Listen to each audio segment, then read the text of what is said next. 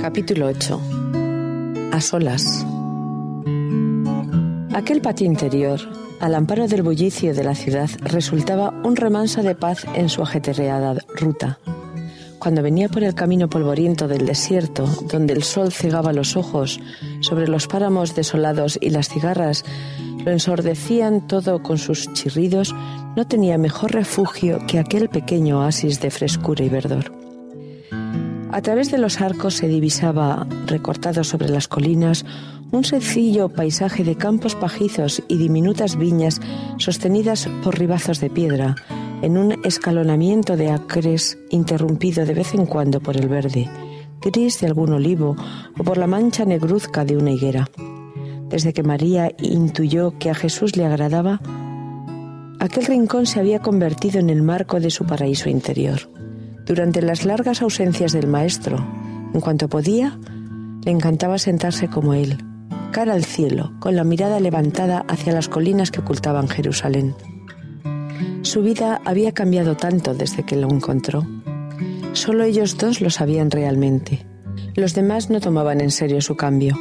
Para ellos María seguía siendo la chiquilla consentida que equivocó su vida, la cabeza loca que nunca supo escoger. Una mujer desquiciada, marcada para siempre. Hasta su reciente devoción por Jesús les parecía un capricho más. Desconcertante, casi imposible, pero pasajero.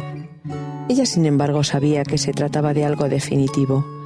Había emprendido un rumbo del que nada podría apartarla. La súbita llegada del maestro casi la había paralizado de emoción. Lo había esperado tanto, representaba tanto para ella, que no veía ni oía nada más. Como en un sueño, saboreaba el privilegio de verlo de nuevo, de tenerlo cerca, de escucharlo. Era un hombre tan distinto que no sabía cómo hacerle feliz. Como obsequio especial, le ha preparado su rincón del patio y lo ha adornado con un desvelo insólito en ella, desconcierta a su hermana. Siempre diferentes, cada una reacciona a su manera ante la inesperada visita. Mientras Marta no puede ocultar la turbación que le produce el contratiempo, María le tiende el agua y los lienzos para que se refresque. Y enseguida, con la complicidad de un niño, lo lleva a la sorpresa del patio. Jesús se reclina entre plantas y almohadas y sonríe agradecido a María que ríe de satisfacción no sabe cómo atender mejor a ese hombre excepcional que también necesita descanso y cariño. Y como si no existiera para ella nada más en el mundo, se sienta en el suelo, contra los tiestos de plantas aromáticas, a sus pies como un discípulo más. Marta también quiere agasajar a su huésped como nunca. Por eso hubiera preferido que se quedase en lo mejor de la casa, en el diván de los invitados. La presencia en torno suyo, hasta de sus mejores amigos, la pone nerviosa. Le molesta que la observen en lo que considera su intimidad. Una vez más, María le causa problemas. Justo cuando más la necesita, le deja a ella sola todo el trabajo. La reciente devota se apasiona últimamente por las conversaciones espirituales de aquel maestro con el que Marta nunca ha llegado a sincerarse. Quizá por eso, sin quererlo, oculta su malestar atrincherándose en el trabajo. Se apresura a encender el fuego, a sacar agua, a coger un cesto de fruta fresca, a buscar en el arcón el mantel de las fiestas. Corre del huerto a la leñera y del salón al pozo. Y mientras el fuego crepita en el hogar y el agua hierve en la olla, Marta, acalorada, prepara la mesa, lanzando miradas fulminantes a una María embelesada en atender a quien parece tener mucho que decir. Marta intenta llamar la atención de su hermana para que la ayude. Hace ruidos con las cacerolas, le hace señas, pasa a su lado, la roza, la empuja un poco. Cómo se siente insatisfecha en su actitud, reacciona justificando el valor de sus actos comparándolos con la pasividad de su hermana. Su mala conciencia se defiende reprochando unas faltas que camuflan las suyas propias. Ofuscada por el resentimiento, llega a olvidar la cortesía y estalla interrumpiendo a su huésped y poniéndose a reprenderlo. ¿Cómo puede Jesús ser tan insensible ante quien se esfuerza tanto para agradarle? Le dice, Señor, ¿no ¿No te parece mal que mi hermana esté ahí sentada mientras yo me mato trabajando? Dile que venga a ayudarme. Teniendo en cuenta a quien van dirigidas estas palabras suenan bastante duras. Pero María no comprende a Jesús, que pierde el tiempo con quien no vale la pena ni soporta a María, que se va escuchando cuando hay cosas más urgentes que hacer. Jesús no contesta a estos reproches como hubiera respondido cualquier hombre de su época a una mujer tan atrevida. A pesar de conocer bien a las hermanas, y aunque sí lo parezca, no comete el error de tomar partido por una de ellas y justificar su actitud. Sabe que casi todo es justificable desde algún punto de vista. Por eso desplaza la discusión de los límites de los mecanismos psicológicos y la centra sobre la cuestión de los valores. Marta, te preocupas demasiado por esas cosas habiendo una más necesaria. Aunque te sorprenda, María ha escogido la mejor parte y nadie podrá quitársela.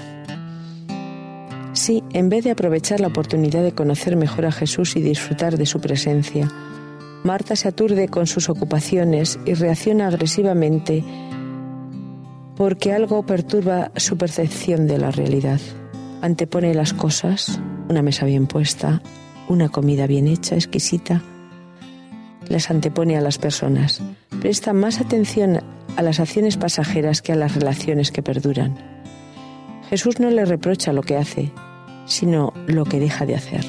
No cuestiona su solicitud, sino sus prioridades.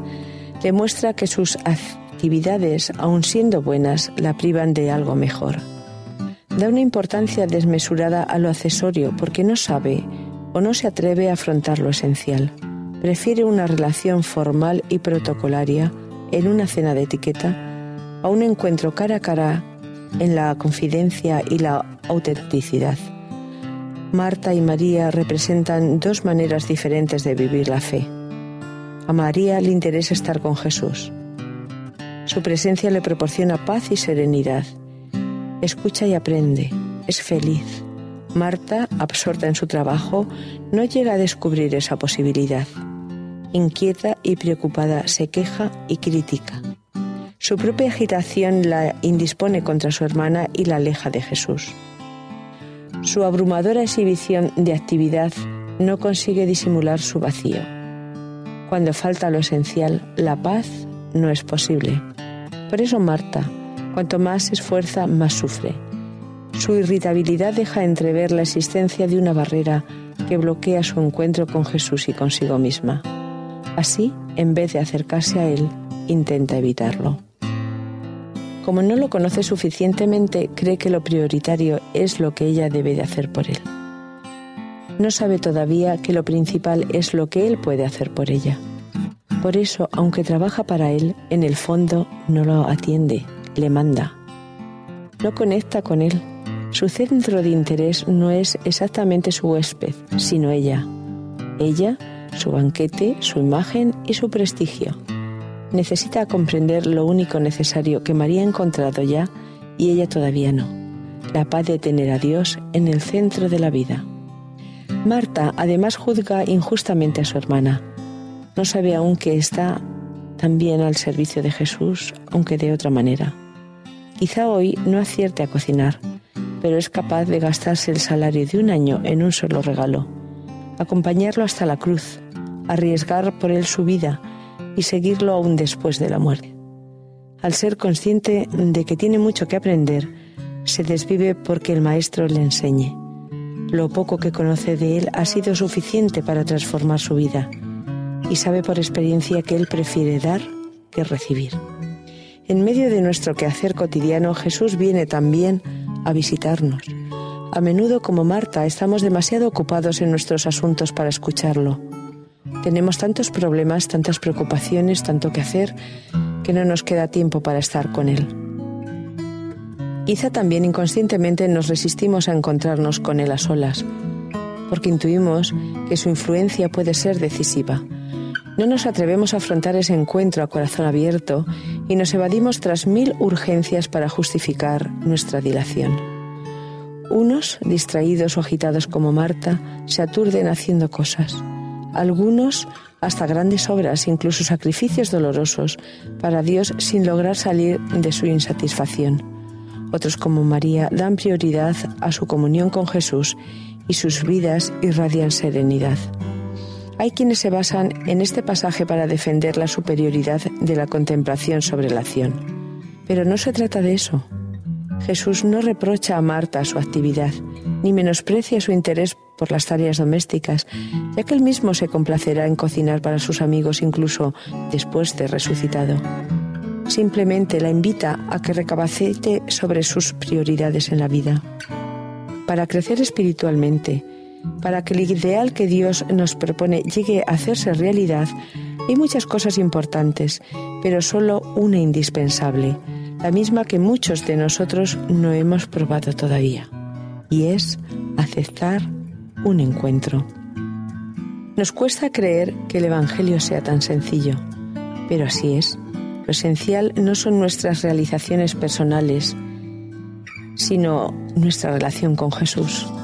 Transformada por Él, nuestra existencia ordinaria se vuelve extraordinaria.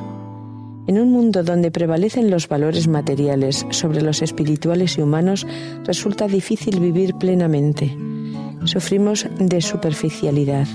La cantidad de nuestras vivencias les resta frecuentemente intensidad y calidad. En realidad muchos de nosotros consumimos la existencia o pasamos por ella más que vivimos. La incoherencia de nuestra escala de valores se manifiesta de un modo especial en nuestro planteamiento de la educación. Somos muy absolutos en lo relativo y muy relativos en lo absoluto. Damos mucha importancia a lo secundario en detrimento de lo esencial. Aprendemos innumerables datos sobre historia, matemáticas, geografía, etc. Pero ¿nos preparamos realmente para vivir mejor y ser más felices? Nuestra formación nos ha hecho capaces de conquistar el espacio exterior a nuestro planeta, pero no el espacio interior de nuestro propio ser. Somos capaces de gobernar las fuerzas de la naturaleza, pero incapaces de gobernar nuestra fuerza de voluntad. Capaces de controlar la energía atómica, pero incapaces de controlar nuestra energía sexual. Capaces de dejar el mundo sin vida, pero incapaces de dejar de fumar o de criticar. Hemos aprendido a vencer la fuerza de la gravedad, pero no la fuerza de la costumbre, Sabemos conducir los más sofisticados vehículos y a menudo no sabemos conducirnos a nosotros mismos. Hemos vencido casi todas las epidemias, pero no hemos superado casi ninguno de nuestros prejuicios. Podemos establecer conexiones increíbles en complicadísimos circuitos electrónicos, pero no podemos establecer relaciones normales con los miembros de nuestra propia familia. Podemos comunicarnos con facilidad en un instante con cualquier parte del globo, pero somos incapaces de comunicarnos normalmente con nuestros padres, con nuestros hijos o con nuestra pareja. Damos por sentado que somos cristianos viviendo al margen de Cristo.